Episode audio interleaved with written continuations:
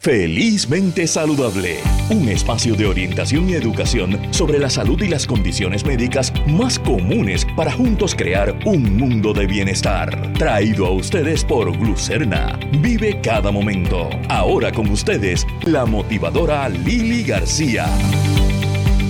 Buenos días Puerto Rico y el resto del mundo a través de la internet. Aquí estamos eh, a través de Radio Isla 1320, radioisla.tv con Felizmente Saludable en este primer programa del mes de diciembre. Eh, tenemos temas bien interesantes. Vamos a estar hablando acerca de, eh, se habla mucho de la Navidad, de la soledad, de la soledad. ¿Cuál es la percepción de la soledad? ¿Es lo mismo estar solo que sentirse solo? Vamos a hablar del tema de la nueva cepa de COVID, el Omicron, que ya tiene a la gente con los pelos de punta. Vamos a estar hablando también acerca de qué actitudes tóxicas puedes soltar en el 2021 para que no te las lleves contigo al 2022.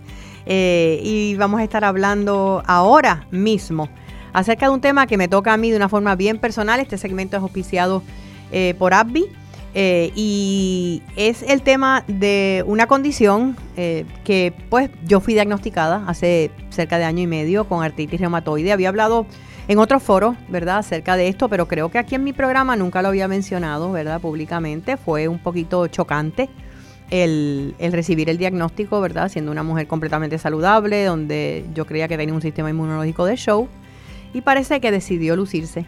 y estoy muy bien pero quería traer a alguien que pudiera hablarnos un poquito más acerca de lo que es la artritis reumatoide. Y para eso tenemos con nosotros a la reumatóloga y secretaria de la Asociación de Reumatólogos de Puerto Rico, la doctora Lee Ming Shum. Doctora Shum, muy buenos días y gracias por acompañarnos en Felizmente Saludable. Muy buenos días, Lili, a los radioescuchas. Es un placer estar con ustedes. Entiendo que estás desde el área oeste, ¿es correcto? Es correcto, desde Mayagüez. Desde Mayagüez, a mí me encanta el área oeste. Eh, ¿Y tienes la práctica allá? Eso es correcto, en la Policlínica Bellavista, en Mayagüez. En, la misma, en, el mismo pueblo de Mayagüez.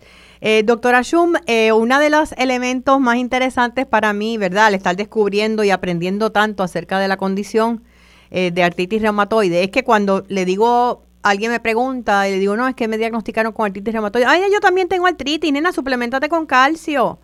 Sí, el calcio te ayuda un montón y el colágeno. Y, y me he dado cuenta de que hay bastante desconocimiento acerca de la diferencia entre osteoartritis y una condición como artritis reumatoide y quería que comenzara explicándonos cuál es la diferencia. Claro que sí. Eh, existen muchos tipos de artritis y a mí me gusta hablar con nombre y apellido para poder diferenciarlas y así orientar al paciente. La osteoartritis es usualmente el desgaste que ocurre en las coyunturas eh, pues con el uso artritis reumatoide es una enfermedad crónica y autoinmune. Lo que quiere decir es que el cuerpo desarrolla estas células, que son los anticuerpos, que comienzan a afectar y atacar nuestras coyunturas. Eh, usualmente los pacientes de artritis reumatoide se quejan de un entumecimiento mañanero que les puede durar hasta más de una hora. Contrario a los pacientes de osteoartritis que el entumecimiento les dura menos de una hora. Ok. O sea que hay, sí hay una diferencia. Eh, eh, tiene que ver con, con las coyunturas en ambos casos, pero en uno es el sistema inmunológico, ¿verdad? Por eso es que se llama autoinmune, atacando nuestras coyunturas. Eso es correcto. Y lo que muchas personas también desconocen es que si no se trata, eh, puede afectar, además de las coyunturas, ¿qué? También puede afectar eh, órganos internos como eh, ojo, corazón, pulmón. El propósito del tratamiento de la artritis reumatoide es controlar la enfermedad. Vamos, nosotros eh, obviamente tratamos el dolor, pero vamos mucho más allá. El propósito es preservar esa articulación, que no ocurra un daño. A la misma vez disminuimos la inflamación, el dolor y evitamos un posible daño a los órganos internos. Ok, o sea que es una, es una condición crónica, que fue lo que para mí, pues al principio, eh, pues fue chocante entender, ¿sabes qué? Tienes algo con lo cual tienes que vivir el resto de la vida, pero se puede controlar a tal nivel eh, que en un momento dado pues no, no se vea ni activa, pero eso no quiere decir que no esté allí. Eso es correcto. Eh, la ciencia ha avanzado mucho eh, en los últimos años y existen muchos tratamientos. Eh, y el propósito es controlar la enfermedad y que el paciente pueda llevar pues una vida totalmente normal. ¿Qué, qué la causa? ¿La enfermedad que lo causa? Sí. Bueno, en realidad no se sabe qué es lo que despierta el sistema inmune a causar, ¿verdad? Que comienza a atacar las coyunturas pero se ha visto que algunos pacientes tienen una predisposición genética, están a mayor riesgo eh, las mujeres, si ya ha habido algún historial en la familia de la enfermedad. También se ha visto que el fumar cigarrillo también aumenta el riesgo de enfermedades autoinmunes. El, el, ahora mismo existe una diversidad de tratamientos. Eh, me he dado cuenta porque eh, he conversado con otras personas que también tienen la condición, que los síntomas son diferentes. Por ejemplo, en mi caso, no es tanto dolor, es más debilidad. Eso es común. Debilidad en la coyuntura, al nivel de que cuando esto comenzó, antes de yo tratarme, de, de, de, medicarme, eh, eh, yo no podía ni subir escaleras por un momento. Sí, eso es correcto. Eh, el paciente también puede presentar unos síntomas sistémicos, puede tener fiebre, cansancio, debilidad, pérdida de peso. Eh, todos los pacientes presentan ¿verdad? diferentes, sí tienen que tener unas características en común de lo que es una artritis inflamatoria. Eh, la mayoría les afecta lo que son coyunturas pequeñas, que pueden ser muñecas, manos, pies, pero también puede afectar otras coyunturas como rodilla, hombros, codos, entre otras cositas. ¿Sabes qué? Le iba a preguntar porque en mi caso todo comenzó por lo que yo creía que era túnel carpal en la mano en la muñeca izquierda. Y, estuve varios meses en tratamiento eh, con un fisiatra. Eh, me llegaron a inyectar terapia y, nada funcionaba. Cuando cambié de médico, esta otra fisiatra, ella sí me dijo, espérate, aquí tiene que haber algo raro. Eh, ¿Cuánto eso es frecuente? El hecho de que tal vez lo que puede ser una artritis reumatoide se confunde con otra cosa y no es diagnosticado a tiempo. Eh, pues desafortunadamente sí, es bastante común, eh, pero lo que en tu caso te sucedió es que si se inflama la muñeca, también se puede pinchar el nervio mediano y presentar con los síntomas del túnel carpal. Así que bien importante el historial, el examen físico eh, y los laboratorios y pues tener una evaluación completa para poder llegar al diagnóstico correcto. Y en el caso de la, de la, del RA o la artritis reumatoide, hay una prueba específica para eso. ¿Cuáles son las pruebas que te determinan, mira, esto es esto versus otra cosa? Sí, tenemos eh, unas pruebas de laboratorio, el factor reumatoideo y la prueba de anti-CCP. En adicional, ¿verdad? los marcadores de inflamación eh, nos pueden ayudar mucho a hacer el diagnóstico. También podemos hacer radiografías y hasta ultrasonido de las coyunturas afectadas. En términos de tratamientos, doctora Schum, ¿cuáles son los más comunes? Dentro de los tratamientos tenemos los medicamentos que nosotros llamamos los modificadores de enfermedad. Entre ellos tenemos el metrotexato, la flunamida, sulfasalacina y la hidroxicloroquina. ¿Qué, ¿Qué hacen esos medicamentos? ¿Qué hacen? Esos medicamentos funcionan a nivel celular, molecular, para controlar la enfermedad y la inflamación van como a la raíz del problema. Ok. Y no es simplemente tratar el dolor, como había mencionado, es bien importante tratar la raíz del problema, la enfermedad. Y por consiguiente, todo lo demás mejora. Ok, o sea que es directamente eh, eh, tratar el, el sistema inmunológico. Es correcto. Es lo que se está atacando para que baje la intensidad. Exacto. Y controlar la enfermedad. En ese sentido, ¿cómo eh, porque una de las dudas que yo tenía, ¿verdad? Al eh, comenzar el tratamiento es si baja mi sistema inmunológico, soy yo más, estoy más predispuesta, pues ahora mismo que tenemos el miedo constante al COVID, ¿verdad? Todas estas alertas. ¿Cómo trabajamos con eso? Sí, es real. Eh, estos medicamentos pueden bajar el sistema inmune y predisponer al paciente a diferentes infecciones, pero lo más importante es que nos tenemos que cuidar como cualquier otra persona. Eh, se recomienda que todo paciente ¿verdad? también esté vacunado contra el COVID y otras enfermedades como influenza. Pero la razón es que nos tenemos que cuidar como cualquier otra persona. Y hay otros medicamentos eh, que son los llamados biológicos. ¿Qué hacen estos medicamentos? ¿Este sería una segunda etapa? Los medicamentos biológicos usualmente eh, los brindamos a pacientes que tienen una enfermedad un poquito más agresiva o que ya han fallado a terapia a los medicamentos que ya había mencionado. Dentro de esos tenemos múltiples medicamentos como abatacept, etanercept, adalimumab. La mayoría de estos medicamentos son inyectables y para que el paciente se inyecte en la comodidad de, de su hogar. Eh, son medicamentos bien efectivos, sí pueden tener sus posibles efectos secundarios como todos. Como todos, claro. Sí, como todos, pero eh, con un buen seguimiento médico eh, y un buen cuidado son bien efectivos y seguros. Una de las cosas que a mí personalmente me ha ayudado mucho eh, han sido los cambios en el estilo de vida, especialmente la dieta. Eh, hubo un momento en que yo pues me fui estrictamente vegana. Eh, yo no como carne prácticamente, pero eh, me fui vegana total por casi dos meses y medio. Y el, el, nivel de inflamación me bajó a tal nivel que aparecía que no tenía artritis reumatoide. obviamente sí la tengo, pero ha, ha, tenido esa experiencia con los pacientes. Sí hay alternativas que también uno puede como paciente tomar en cuenta, aparte de los medicamentos. Claro que sí. Anecdóticamente, sí, los pacientes se sienten mucho mejor cuando llevan una dieta más saludable. No necesariamente es hay que llegar a ser vegano o vegetariano, pero hay que tener una vida saludable. Eh, se ha visto que el consumir grasas, eh, la grasa es, es una una molécula, es un, tejido eh, inflamatorio, aumenta la inflamación y el dolor eh, en las coyunturas. Así que yo les recomiendo a mis pacientes que consuman grasas saludables, también pueden consumir omega 3, eh, más vegetales, más proteínas, y el hacer ejercicio aeróbico de bajo impacto es, también es bien importante. Sí, hay que mantenerse activo constantemente. Eh, yo misma noto la diferencia cuando estoy haciendo más ejercicios que cuando no.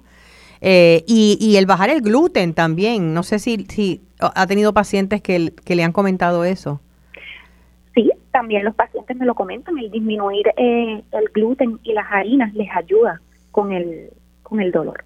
O sea que sí hay alternativas para vivir una vida saludable, una vida productiva, una vida con calidad, a pesar de la artritis reumatoide.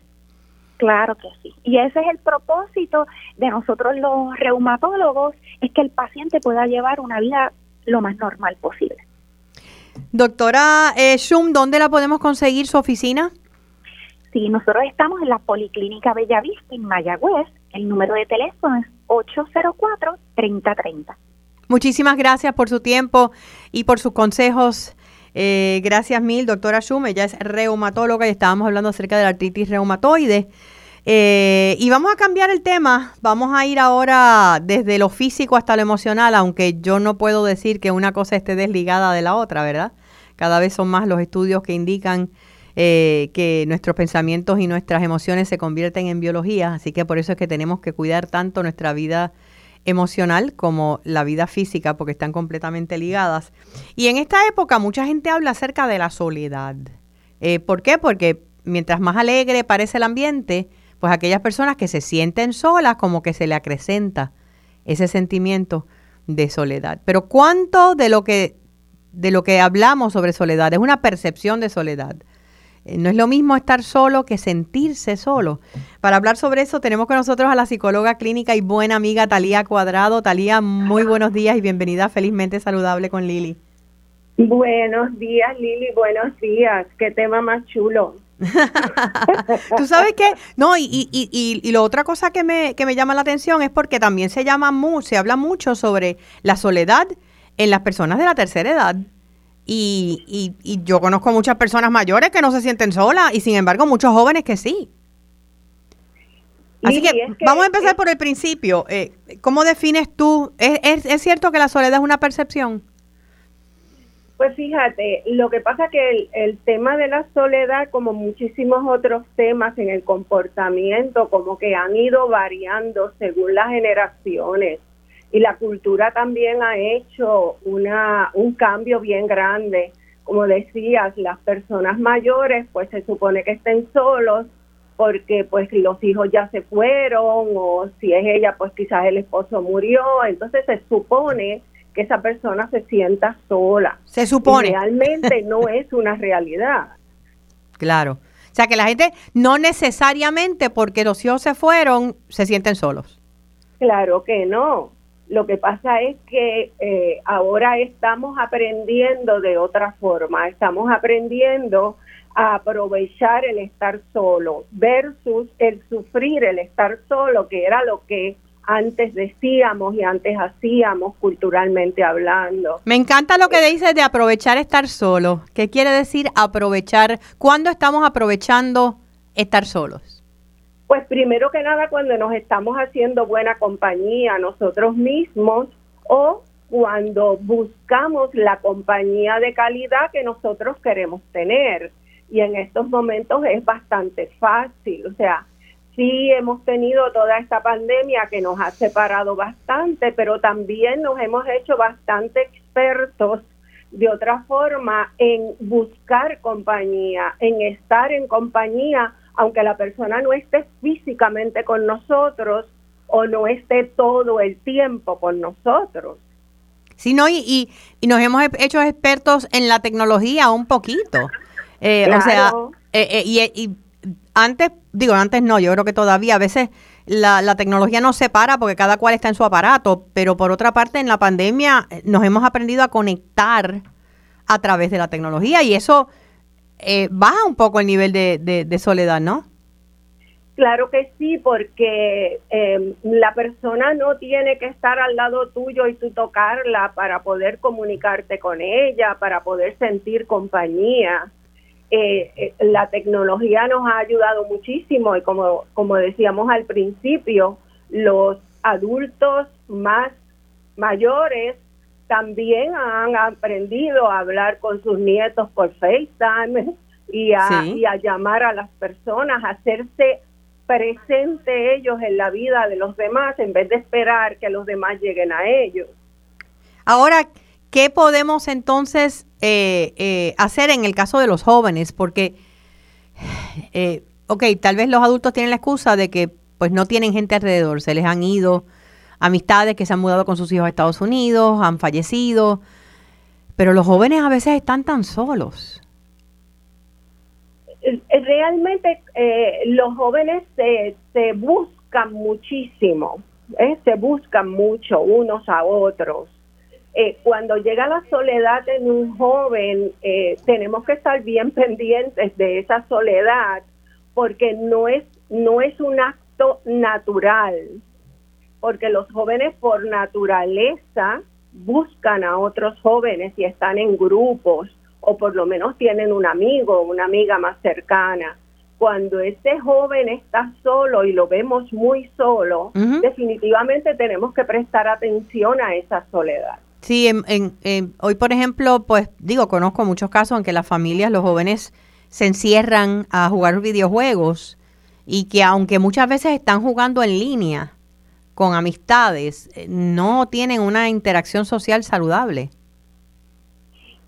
Es, es la nueva la nueva manera de ver eh, la compañía, porque estos jóvenes que están jugando en línea no se sienten solos se sienten en compañía, en compañía de sus iguales, de la gente que hace lo mismo que ellos, ¿no? Y eso eh, no debemos condenarlo porque definitivamente es una manera de buscar compañía, de hacer compañía, de, de satisfacer esa necesidad que tienen. Eh, no, sola, no solo porque estén esto, eh, encerrados en su habitación, y no en la sala hablando con los mayores o con los padres, eh, esos, esos eh, jóvenes están haciendo algo que no deben o que es de alguna manera dañino para ellos. O sea, que no debemos demonizar el hecho de que, de que estén en ese mundo. Es cuando es ya es algo exagerado, tal vez, donde no hace más nada en la vida. Bueno, definitivamente si tenemos hijos o jovencitos, sobre todo los adolescentes, eh, no, hemos, no hemos terminado de criar, estamos criando todavía, así que tenemos que estar pendientes de sus comportamientos, pero demonizar lo que ellos hacen versus lo que nosotros hacíamos, que era jugar en los patios con los demás, no debemos hacerlo porque es que estamos en generaciones distintas. Completamente diferentes, completamente. Volviendo al tema también de la soledad ya en más adultos, eh, yo recuerdo que cuando yo llevo siete años felizmente divorciada y, y es la primera vez que llevo tanto tiempo viviendo sola. Eh, y recuerdo que cuando, cuando estaba en el principio de este periodo, la gente me decía, ay, cómprate un perrito, ay, búscate una mascota para que no te sientas sola. Pero yo no me siento sola. O sea, yo me estoy disfrutando esa soledad, que era lo que tú, tú decías, aprovechando esa soledad y, y cuando necesito gente, llamo gente, salgo con gente. Pero hay personas que no cultivan eh, eh, relaciones interpersonales. Entonces, pues, cuando no tienen pareja, cuando no tienen, eh, pues se sienten solas. ¿Qué podemos hacer para que eso cambie? ¿Sabes lo que pasa, Lili? Que muchas veces eh, no estamos entendiendo bien lo que es la compañía. Podemos tener compañía de dependencia, que es lo que se ha llevado mucho. O sea, dependemos de que alguien esté con nosotros para nosotros sentirnos bien. O podemos tener una compañía de disfrute, que aunque no esté presente la persona físicamente, tenemos una llamada de teléfono o nos vemos de vez en cuando y esa compañía es tan rica, tan profunda que realmente nos deja un buen sabor como para más tarde, cuando ya no esté ahí. Eh, eh, ah, entonces sí, hay una forma de ser eh, saludablemente solitario. oh, sin duda ninguna, sin duda ninguna, claro que sí lo que pasa es que tenemos que mirarnos a nosotros mismos y decir cómo yo puedo ser mi mejor compañía o qué cosas yo puedo hacer que no necesito que nadie esté presente para hacerlas, eh, qué, qué calidad de tiempo es el que me estoy dedicando a mí misma. Pero estas son visiones bastante nuevas, realmente tenemos que aceptar eso que son visiones bastante nuevas de cómo entendemos la compañía y la soledad. Sí, tú sabes que yo no lo había visto desde esa perspectiva, la perspectiva cultural, de cómo pues, eh, sí, hasta cierto punto es un endoctrinamiento, de, de si vives solo, pues te tienes que sentir solo en algún momento. Exacto, eso fue lo que se nos enseñó. O sea, si vives solo, pues estás solo.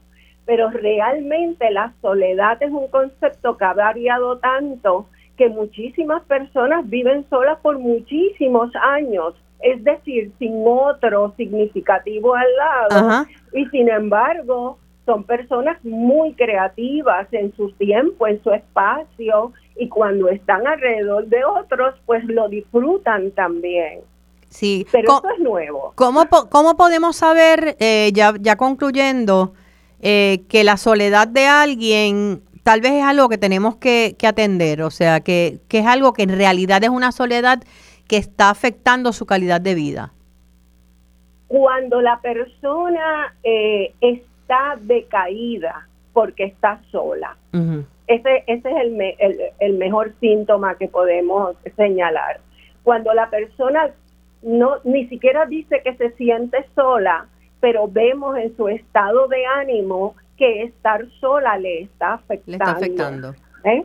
Entonces sí, tenemos que tomar eh, eh, un tiempo para trabajar con eso, para hacerle compañía o para enseñar a esa persona a moverse de ese lugar de soledad y buscar ella misma la compañía significativa que necesita, porque la soledad no es algo que tenemos que llevar como como una condena en la espalda, que estoy sola y estoy triste. No, no, también podemos extender la mano hacia donde hay otras personas que puedan darte una compañía de calidad. O sea que también la persona tiene que tener un rol activo en transformar su vida a una mejor y tal vez podemos enseñarle a esa persona a hacerlo. Claro, como todo en la vida, nosotros somos agentes de movimiento y cambio. Lo que necesitamos lo tenemos que buscar nosotros mismos, no esperar que nos lleguen.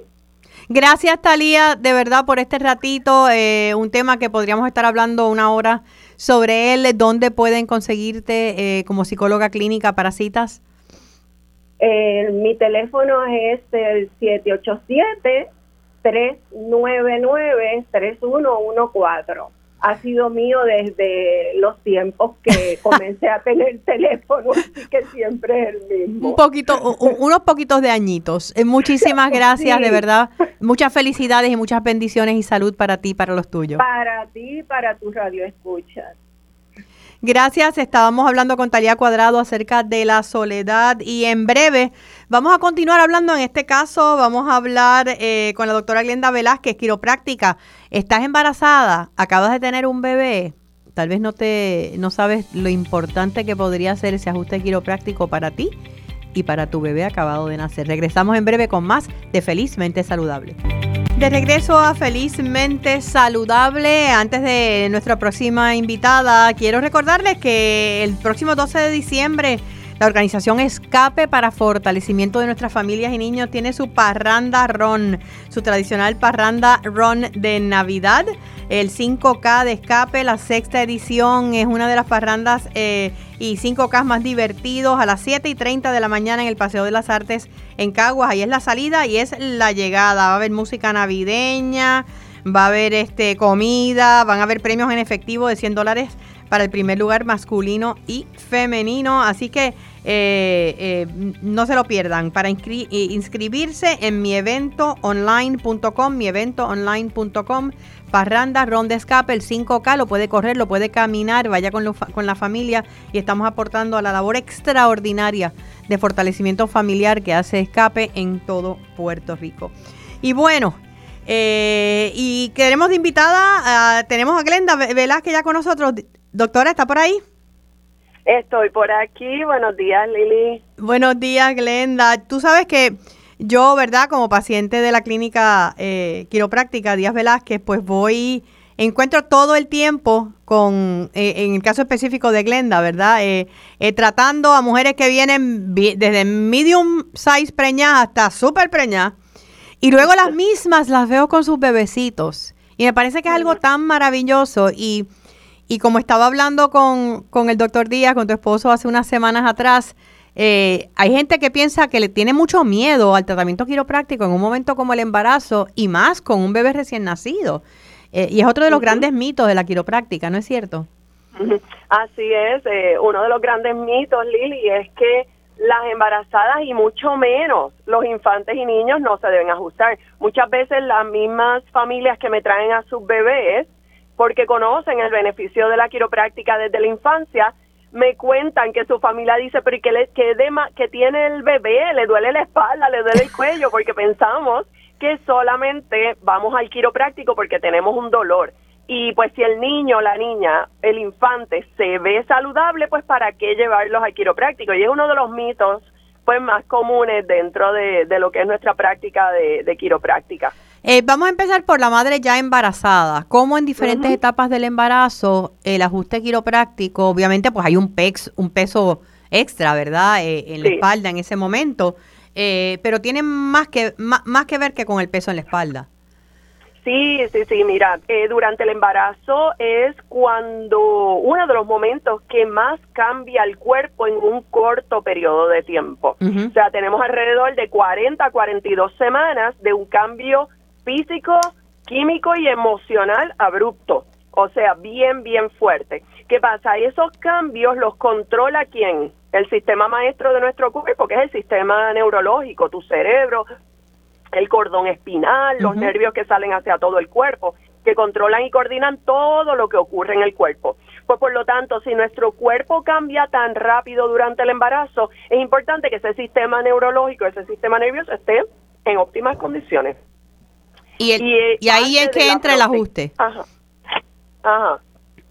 ¿Cuáles son eh, las quejas o, vamos a decir, las soluciones y alternativas mejores que has tenido entre, entre tus pacientes embarazadas? Sí, eh, durante el embarazo, como dije, pues tantos cambios, pues llegan muchos con molestias y dolores, que es esa falta de adaptación del cuerpo a todos esos cambios, que como dije, está controlada por el sistema nervioso. Y entonces, pues sale el cuerpo, empieza a botar el dolor y molestia y la asiática, los dolores del cuello, de la espalda media, el adormecimiento en las manos, que es bien común escucharlo en las embarazadas. Y quiero apuntar bien importante, Lili, que es común escucharlo, no es normal estos dolores, que muchas veces el mismo proveedor de salud le dice, sí, eso es normal en el embarazo, y yo les aclaro, no es normal, es común escucharlo, porque pues al cuerpo se le hace difícil adaptarse y el cuidado quiropráctico les ayuda no solamente a que esas molestias bajen y en muchos casos que se eliminen, sino que también que su cuerpo se siga adaptando mejor a ese a esos cambios del embarazo, pues porque el, el ajuste quiropráctico ayuda que el sistema nervioso esté en óptimas condiciones. Perdona mi ignorancia, ¿verdad? Cuando yo me ajusto, yo estoy boca abajo. Eh, ¿Cómo tú ajustas a las mamás que vienen con a las embarazadas? Sí, esa es de las preguntas mayores que dicen, ¿cómo me voy a acostar ahí? Bueno, primero tengo unas almohadas que tienen como un boquete en el medio que a las embarazadas les encanta porque ah, eh, le quitan mucha presión. Y también la mesa, cuando ya tenemos una mujer que tiene 38, 39 semanas de embarazo, que tiene una barriga bien grande y a lo mejor ni la almohada la aguanta, pues la mesa se abre en el centro y ah. queda pues esa barriguita colgando. Y muchas veces, la inmensa mayoría de las veces se quieren quedar ahí por un par de horas porque les quita presión de la espalda baja por el peso de la de la del, del embarazo, ¿verdad? del bebé. Ok, en, en este caso de la mujer embarazada estamos hablando de a través de esos nueve meses eh, continuar con los ajustes y ya después de, de, de que dan a luz me imagino que entonces vienen ajustes mayores. Sí, sí, sí, o sea, sí es importante durante el embarazo ese posparto temprano y más adelante, porque especialmente si la mujer decide amamantar, las posturas que al lactar tomamos, la falta de sueño, la y, y todo y las tensiones, ¿verdad? Que vienen con, con un nuevo integrante en la familia pues alteran ese buen funcionamiento del cuerpo. Y entonces empiezan a veces los síntomas a salir y tú escuchas muchas mujeres en posparto temprano, pues sí, esto me pasó después que parí, pues este dolor lo tengo después que parí. O a veces pasan años y dicen fue después de ese embarazo, de ese parto. Y es porque todas esas cosas a veces se exacerban y es el alineamiento de la columna con el, el ajuste quiropráctico es esencial y vital para que ese cuerpo siga funcionando como debe ser y esa mujer pues se sienta muchísimo mejor y hasta ayuda muchísimo a problemas de lactancia, problemas de insuficiencia, o sea, definitivamente ayuda muchísimo. Ah, vamos ahora al bebé, eh, ese bebé que obviamente no tiene dolor de espalda y si lo tiene no te lo va a decir. Em, claro. Eh, ¿Por qué es importante el ajuste quiropráctico para un bebo? A recién nacido estamos hablando. Mira, eh, Lili, este tema a mí me fascina porque cuando hablo de esto nunca pensamos en el parto, ¿verdad? Pensamos en que el bebé ya viene con algo mal y hoy en día los partos están siendo bien traumáticos para ese bebé. Hoy en día en, Puerto Rico solamente una de cada dos mujeres que llega a un hospital a parir termina en una cesárea y la inmensa mayoría es innecesaria. Wow, tan alta son, tan alta es la estadística, tan Estamos en 48% y la Organización Mundial de la Salud dice que en un país saludable no debe haber más de 15% de cesáreas.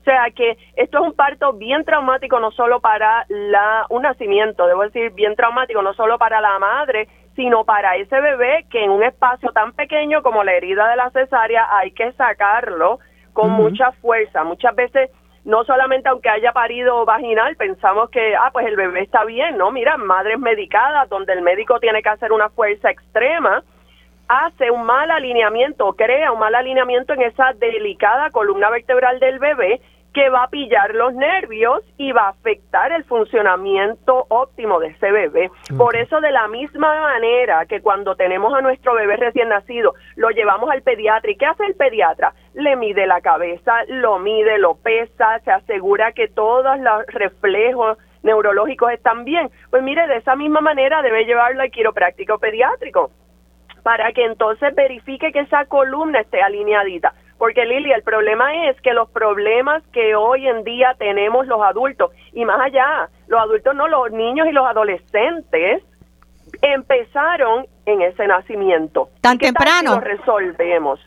¿Tan temprano comienzan? Tan temprano, por esos partos traumáticos. Puede haber empezado esa presión en los nervios y quizás el efecto del síntoma se ve más adelante y a lo mejor ese bebé no levanta bien la cabeza o ese bebé tiene un retraso en sus etapas de crecimiento o no gatea bien o nunca gateó o no se arrastra o, o se sienta de esta manera o duerme todo arqueado hacia atrás, que son los síntomas que vemos en los bebés que tienen este, eh, este problema en la columna vertebral y pues hay que resolverlo con tiempo para que eso no vaya a crear otros problemas más adelante. Con tiempo y con y con mucha sutileza, que es verdad el otro miedo que la gente tiene, como tú vas a un bebé a craquearlo y no es el estilo que ustedes usan, no, no. No, para nada, para nada. Un ajuste quiropráctico y personas que hayan ido a otros quiroprácticos donde utilizan técnicas que le mueven mucho la columna y suena, son técnicas fabulosas y todo, pero no son las técnicas que se usan con un recién nacido. La presión que se usa para, para ajustar la columna a un recién nacido es, o sea, unas pequeñas oncitas de presión. O sea, es bien poco porque definitivamente es una, un alineamiento que es fácil de, o sea, más sutil y, y esa, esa columna se alinea con más facilidad que un adulto que ya tenemos tensiones musculares y otros problemas. Eh, que pues muchas veces pues hay otros quiroprácticos que utilizan técnicas un poquito más eh, verdad de rapidez y fuerza. Pero en un bebé no para nada para nada. Y esto lo deben saber todos los padres y madres porque a veces hasta el mismo proveedor de salud no lo sabe. Y le dicen no lo lleves al quiropráctico porque piensa que le vamos a craquear toda la columna y no, o sea, nosotros somos doctores en quiropráctica y reconocemos y vemos bien la necesidad de este infante y cómo ajustarlo. Ni tenemos quiroprácticos excelentes y quiroprácticas a través de toda la isla. Busquen en su área, si estás embarazada, este es el momento para comenzar. Y si tienes un bebé acabado de nacer, eh, también eh, es prevención y es yo creo que el mejor tipo de prevención que puedes para muchísimas condiciones que pueden surgir más adelante. Glenda, ¿dónde está el Centro Quiropráctico Díaz Velázquez? ¿Dónde podemos conseguirlos? Sí, estamos en la Jesús de Piñero, la avenida central 1270, acá en San Juan, y también nos pueden conseguir a través de Facebook, Centro Quiropráctico Díaz Velázquez. Muchísimas gracias, muchas bendiciones para ti, para Jorge y la familia. Amén, gracias Lili, igual para ti. Así que es cuestión de prevención, es la mejor forma de, salud, es la prevención, así es que vamos a comenzar desde que son bebés, vamos a comenzar desde que estás ya embarazada. Bueno, últimamente la, la palabra Omicron nos tiene los pelos de punta, cuando uno esperaba que con la Delta habíamos terminado, pues llega otra variante de COVID. Eh, ¿Qué sabemos hasta ahora? Aparentemente no es mucho pero todos los días tenemos nueva información. Y para hablarnos un poco sobre esto, tenemos al infectólogo y profesor del recinto de ciencias médicas de la Universidad de Puerto Rico, el doctor Jorge Santana. Doctor Santana, ¿se encuentra con nosotros? Hello, ¿lo tenemos en línea? Si tenemos eh, eh, problemas con la conexión, vamos a, reconectarnos con él. Estamos en vivo aquí a través de Felizmente Saludable con Lili. Eh, como estaba mencionando, pues estábamos ya todos pensando que habíamos terminado con el, con el COVID o, siempre se ha hablado de que vendrían nuevas cepas, pero de repente comienzan a aparecer en Europa la semana pasada y de repente pues ya se empiezan a identificar en, en el área de, Estados Unidos, eh, se habla de Nueva York, se habla de, todo lo que comenzó en Sudáfrica, pues ahora se habla de Nueva York, se habla de California. Em, y, poquito a poco en diferentes estados en los Estados Unidos se ha venido identificando esta nueva cepa. Ya tenemos con nosotros al doctor eh, Santana, infectólogo y profesor del recinto de ciencias médicas de la Universidad de Puerto Rico. Doctor, buenos días.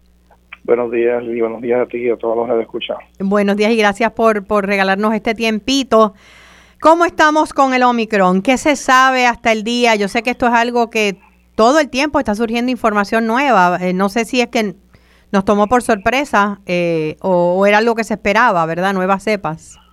No, yo creo que mientras en tanto y en cuanto no tengamos la mayoría de las personas, todo tan solo en Puerto Rico, en el mundo entero vacunada, y eso se ve bien distante que ocurra, vamos a seguir viendo el, surgir de el surgir de estas variantes, porque esa es la forma natural de preservar la especie de del virus. Así que no toma por sorpresa, pero obviamente pues siempre da un jamaquión porque uno dice, bueno, pero ¿hasta dónde vamos a seguir con con el COVID, volvemos para otra posible ola nuevamente. Así que yo creo que hay que ser bien prudentes. Sabemos algo y todavía nos falta mucho por averiguar.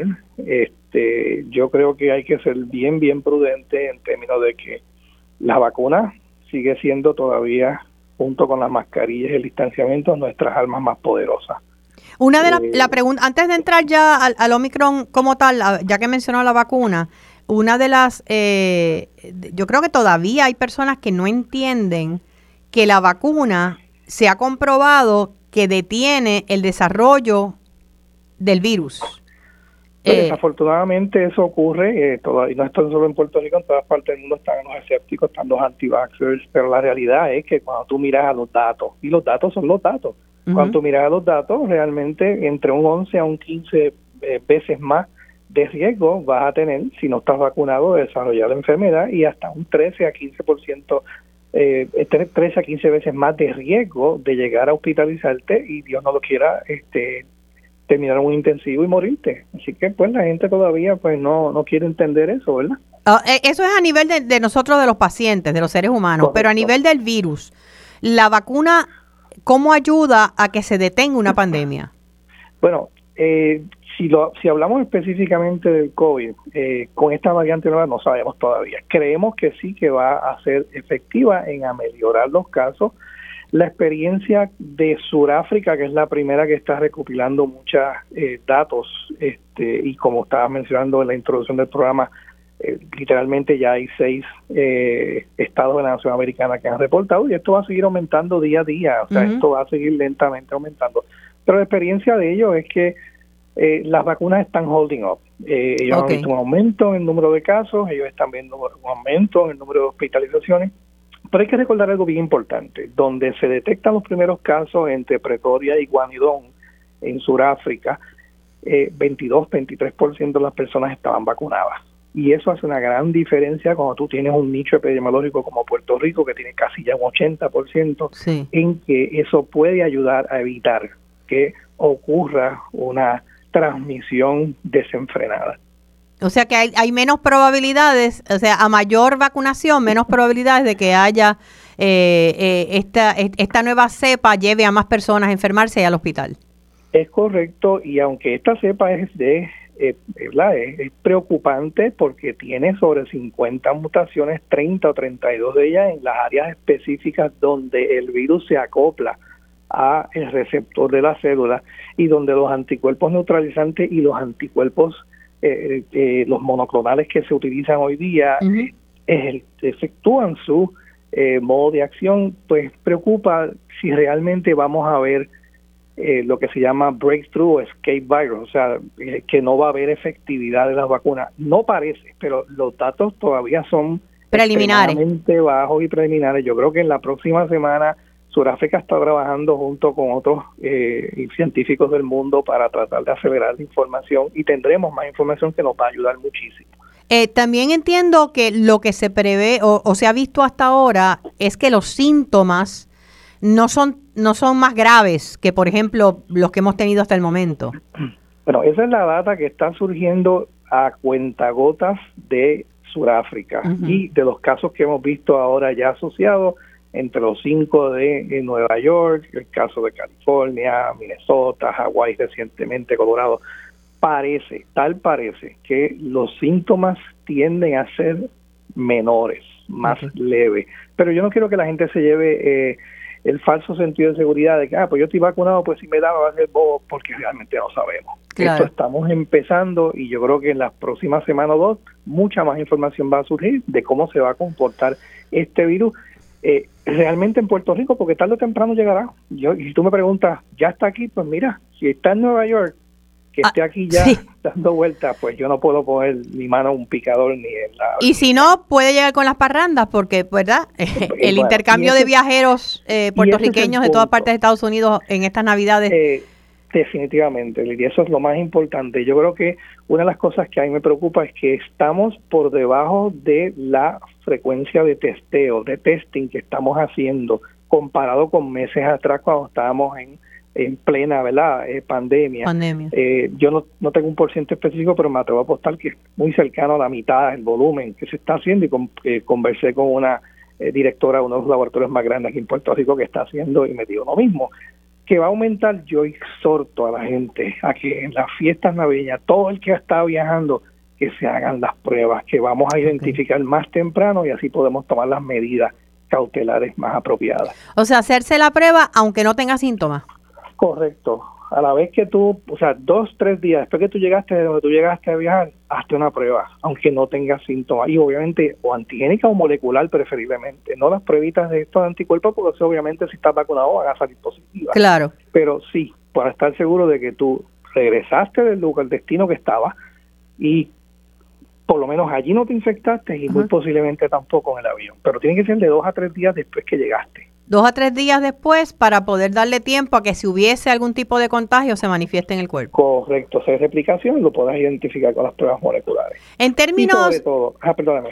Otra, otra pregunta que le tengo, eh, hay personas que les ha dado COVID, se han infectado con COVID y, y, varían el término de lo que dicen, no, no, pero yo entonces estoy inmune por tres meses, yo estoy inmune por seis meses, por cinco meses, o sea, hay una prueba de saber cuánta inmunidad tú tienes posterior a, porque las vacunas se ha hablado de seis meses. Eh, pero después de una infección con COVID, o sea, después que tú tienes la condición, perdón, el virus. Me, me, me, estás preguntando dos o tres cosas que están relacionadas, pero no es lo mismo. Número uno, sí, tú después de COVID la infección natural, desarrollas obviamente anticuerpos. Lo que se ha visto es que después del mes 3 a 4, después de recuperado del COVID, se estaban viendo ya reinfecciones. Estoy hablando ya hace 10, 12 meses atrás, un año y pico. Y por eso es que se hace hincapié, bueno, si te dio COVID en alrededor de los 90 días, entonces ponte la primera dosis de tu vacuna para reforzar esa respuesta inmune que ya tú adquiriste por infección natural. O sea que no, se, no serían seis meses, seis meses es, es Eso es, lo que iba. En los términos de las vacunas, los estudios en seguimiento de las personas que participaron en esos estudios, tanto de Pfizer como de Johnson Johnson, ellos notaron que después del mes 4 a 6 empieza a haber una disminución de los títulos circulantes en sangre. El problema que tenemos, que me preguntaste, ¿te puedes hacer una prueba en sangre? Sí te la puedes hacer, pero no tenemos una estandarización que nos diga a partir de este nivel tú tienes inmunidad y no tienes que preocuparte, a partir de este nivel para abajo este, tienes que preocuparte y debe darte un booster. Por eso es que se hace hincapié. Tienes las dos vacunas, a los seis meses en adelante, ponte la tercera dosis, o que sería el booster, y si tienes dos meses o más con la de Johnson Johnson, ponte el refuerzo, que puede ser tanto uno de Pfizer o de Moderna, si fue J&J, es lo que se recomienda. Ahora mismo, eh, en seis meses, eh, me parece que fueron seis meses, tuvimos la variante Delta de momento que surgió, o siete, ocho meses, y de repente ahora llegó el Omicron. ¿Cada cuánto tiempo se reproduce este virus? No, es una pregunta muy interesante. Ahora, eh, déjame disecarlo de esta forma. Para Omicron va a serle más difícil conseguir ese nicho epidemiológico y respectivo de que pueda ser dos o tres veces más contagioso que el, el virus de Delta, la variante Delta, perdón porque ya tú tienes una prevalencia epidemiológica de más del 99%, por lo menos en Puerto Rico y en los Estados Unidos. A diferencia de que cuando Delta llegó, estaba alfa, estaba beta y había algo de lambda, pero estaban todas entre 20 y 30%, o sea que tuvo, como era más contagiosa, tuvo un nicho donde poder transmitirse rápidamente. Así que eso es algo que la gente no piensa. Va a ser más difícil Omicron realmente eh, causar infección nuevamente en las personas que estén vacunadas o que le haya dado COVID si tú tienes esa variante tan prevalente, yo creo que eso puede ser un factor positivo a favor de eh, Puerto Rico y Estados Unidos en ese sentido.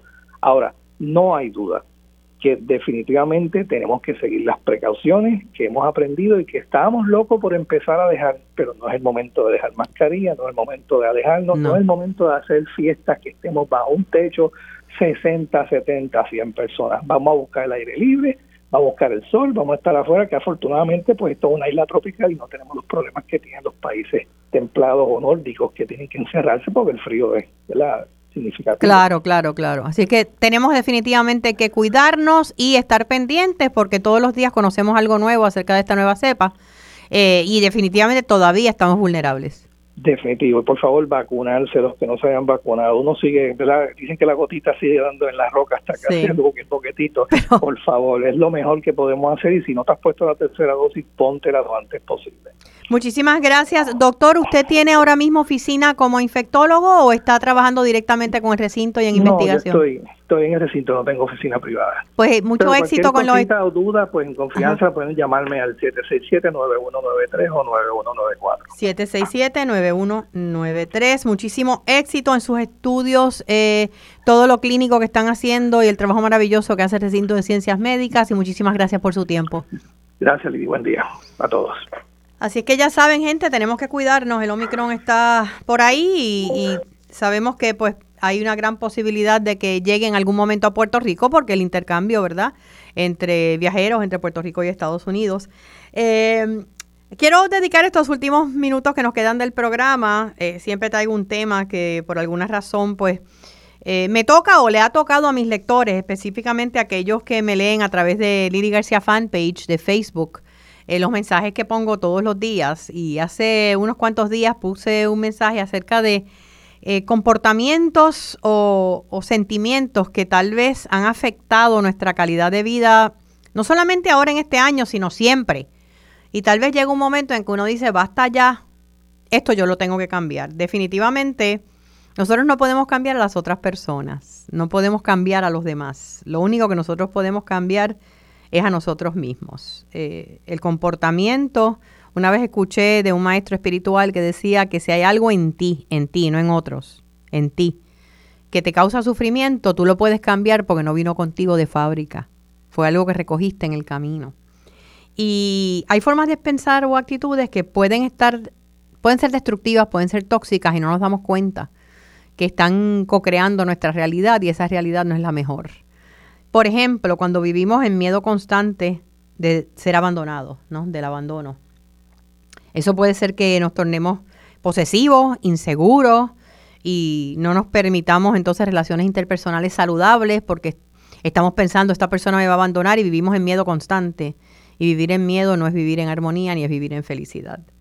Cuando vivimos buscando la validación por parte de otros, eh, que puede indicar que la autoestima la tenemos por el piso y le estamos dando el poder a otros para darnos a nosotros valor. Eh, es lo que ellos piensen, lo que los demás... Eh, y todos los seres humanos, ¿verdad? Necesitamos validación. O sea, es hermoso que nos den las gracias, es, hermoso que otros nos digan que somos importantes en sus vidas, pero cuando, cuando tú dependes, tu autoestima depende de los demás, tienes un problema. Porque cada cual ve a través de los ojos eh, de sus ojos y no necesariamente el que te está mirando te está mirando y te está queriendo bien. Otra cosa, cuando no sabemos ponerle límites saludables a nuestras relaciones y aguantamos lo que sea con tal de no quedarnos solos. Estos tres elementos, ponerle límites a relaciones es, es, una, es una responsabilidad personal, ¿verdad? La gente puede ser considerada o desconsiderada. Los que permiten esa consideración o desconsideración es uno. Así que si tú en este momento entiendes que primero estás viviendo con miedo al abandono, que puede venir de atrás, de tu niñez, de tu adolescencia, de eh, cuando vives buscando esa validación de otros porque tu autoestima está por el piso, por la razón que sea, y cuando no puedes, no tienes la capacidad de saber, ok, este es un límite a mi relación, hasta aquí tú puedes llegar, pero de aquí para allá es tu responsabilidad, esto no me toca a mí, necesitas ayuda. Y yo creo que este es el momento, terminando el 2021 de empezar a buscar lo que queremos cambiar para que el 2022 empiece con el pie derecho y empecemos una transformación eh, que nazca del autoconocimiento, de entender qué es positivo para nosotros, cómo podemos ser más felices, cómo podemos ser más prósperos, cómo podemos tener mejor calidad de vida en este próximo año. Así es que comienza a buscar ayuda. Es algo que si no has podido trabajar hasta este momento, pues la vida te está dando la señal de que tal vez necesitas algo externo alguna ayuda externa.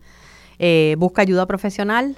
Trata de identificar cuáles son esos triggers que te llevan, ¿verdad? E-, eso que te dispara, esa inseguridad, esos miedos, esa falta de asertividad en, en tus relaciones para poder comenzar a transformarlas. Así es que será hasta el próximo sábado en Felizmente Saludable. Los invito a que me busquen en Facebook, Lili García Fanpage, en Instagram Lili García Cátala o nos escriban a felizmente saludables 1320 a gmail.com con sus ideas y sugerencias eh, para nuestro programa. Será hasta el próximo sábado a las 10 de la mañana. Muchas bendiciones y mucha salud para ustedes y felicidad sobre todo.